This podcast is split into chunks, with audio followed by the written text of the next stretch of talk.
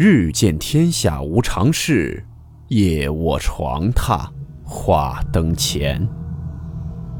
欢迎来到木鱼鬼话。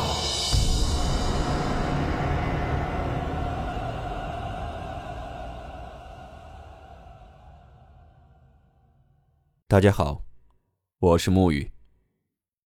今天的故事来自网友瞭望的发小分享。故事名称：捐献。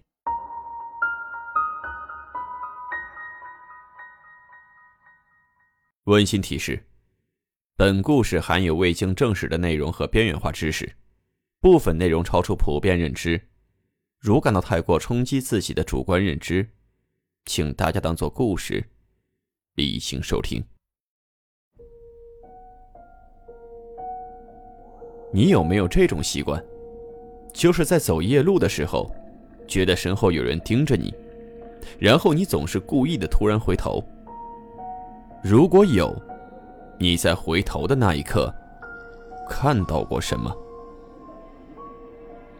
这里的网友呢，我们简称为小张。一六年的时候，小张和女友小白结婚，婚后的小两口一块到了某海滨城市旅游。小张说：“他一下火车就觉得浑身都不舒服。他还开玩笑说自己是山里人，吹不了海风。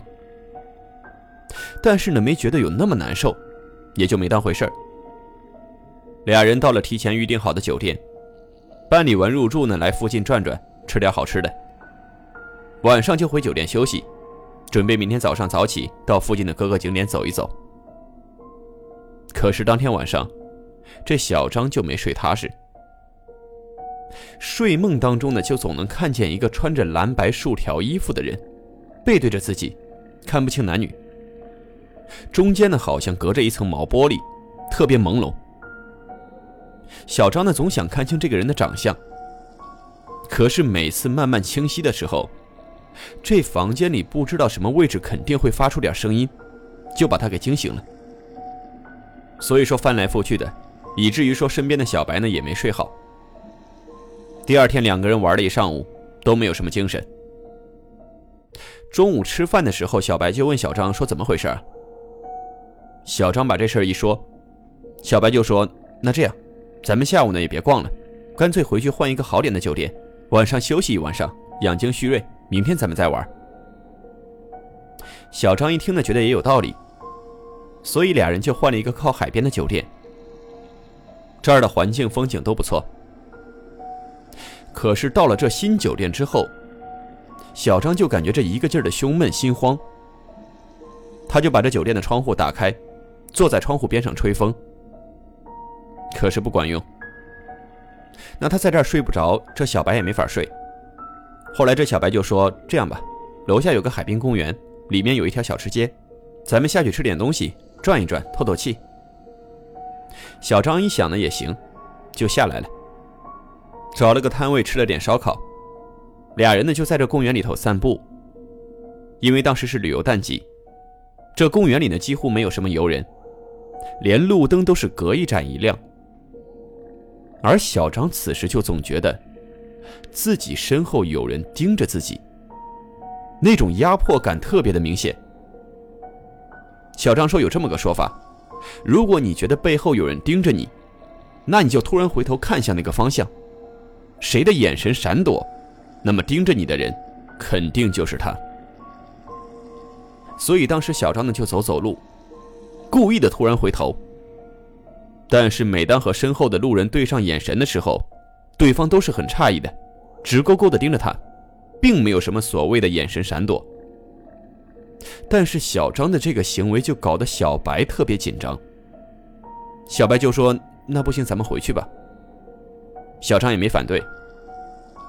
可是就在返回的路上，俩人竟然迷路了。只觉得眼前这绿化和树林越来越多，越来越密集。虽然脚下还有石板路，但是明显感觉到越来越荒凉了。而且小张那种被人盯着的感觉。始终没有减弱，但是他担心小白害怕，就一直控制着自己回头看的想法。直到说他无意当中瞄到旁边的绿化带里，蹲着一个穿着蓝白条衣服的人。小张再也忍不了了，他就猛地一回头，就明显感觉到身边的小白也跟着一哆嗦。当时小张就愣了，离他不到半米远的位置，站着那个穿着蓝白条衣服的人。那是一身病号服，很宽松，看不出男女年龄。因为这个人就是一个空腔子，这脖子并不是咱们想象的那种断口，露着骨头那种，而是整整齐齐的，就是一个黑洞，洞里边有一汪红色的水，随着身体的颤抖泛起层层波纹。当时这小张就傻了，只觉得浑身僵硬，憋着一身汗，愣是出不来。而此时眼前这个人突然一弯腰，哗啦，这一汪水洒了一地。紧接着小张眼前一黑，什么都不知道了。等再睁开眼的时候，小张依旧站在原地，浑身的衣服已经被汗水湿透了，两腿一软，直接瘫坐在了地上。而此时，身边的小白不见了。小张就赶紧拿出手机给小白打电话，却发现时间已经来到十一点多了。也就是说，他至少已经在这儿站了一个多小时了。而且此时他这手机上有几十个未接来电，全都是小白的。他赶紧拨回去，对面的小白呢，特别着急的问小张在哪儿。小白说自己在小吃街的管理处，让小张赶紧去找他。小张缓了一会儿，连忙跑到小吃街管理处这儿找到了小白。小白说，两个人在吃烧烤的时候，小张就一个劲的回头往后看。小白就问他怎么回事他也不理，然后紧接着就站了起来，奔身后的人群就钻进去了。小白怕他跟别人起冲突。赶紧起来结账，然后去追。就这么一会儿功夫，小张就不见了。小白呢，把电话都打爆了，小张就是不接，才把整个小吃街翻了一个遍。当时呢，小张没敢把自己的经历跟小白说，直接拉着小白回了酒店，然后跟小白说明天就返程不玩了，哪怕是换个城市玩也不在这儿了。小白呢，看小张不像是开玩笑的。也就同意了。可是当天晚上睡到半夜的时候，这小张就听见自己身边的小白在哭。小张就以为是小白觉得委屈了，打算打开灯劝一劝。可是按了好几遍开关，这房间里的灯呢根本就没亮。小张就以为是睡前这小白把房卡给拔了，断电了，就摸着黑起来，准备到门口看一看。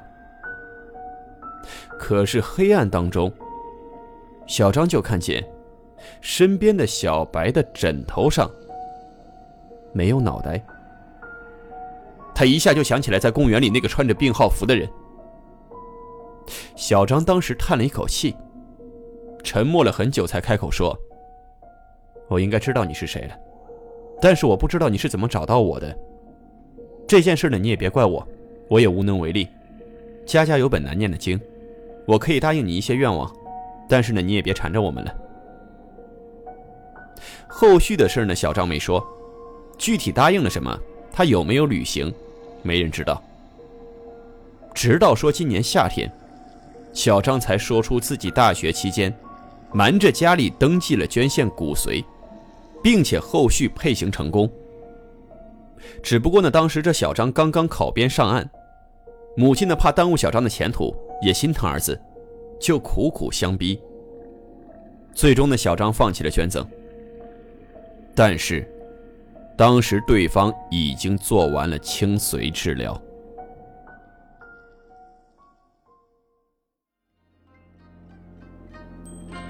好了，我们今天的故事到此结束，祝你好梦，我们明晚见。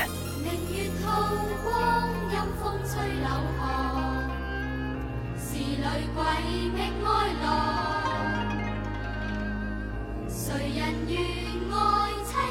厉鬼身？